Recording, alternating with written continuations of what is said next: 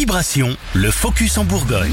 Il en existe une cinquantaine un peu partout en France, dont deux dans Lyon, les bistrots mémoire, des lieux de rencontre et d'échange pour les personnes vivant avec des troubles de la mémoire et leurs proches aidants.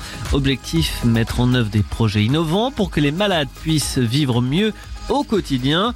Un de bistrots mémoire a vu le jour à Joigny dans Lyon. Déborah Agem, psychologue, y intervient. C'est un dispositif d'aide qui est ouvert euh, donc aux personnes qui présentent des troubles de la mémoire ainsi qu'à leurs euh, proches aidants. Mais il est également ouvert à, tout le monde en fait, euh, les personnes, les personnes âgées qui ont des, des handicaps visuels, auditifs ou physiques, les personnes qui ont des difficultés au niveau psychologique, les personnes isolées notamment. Voilà, ça touche un peu tout le monde. Notre, notre dispositif à nous, le bistrot mémoire de, de Joigny, touche un peu tout le monde. Pour créer du lien social entre les participants, de nombreuses animations sont proposées lors de ces bistrots mémoires. Frédéric Trubert, elle aussi, est psychologue.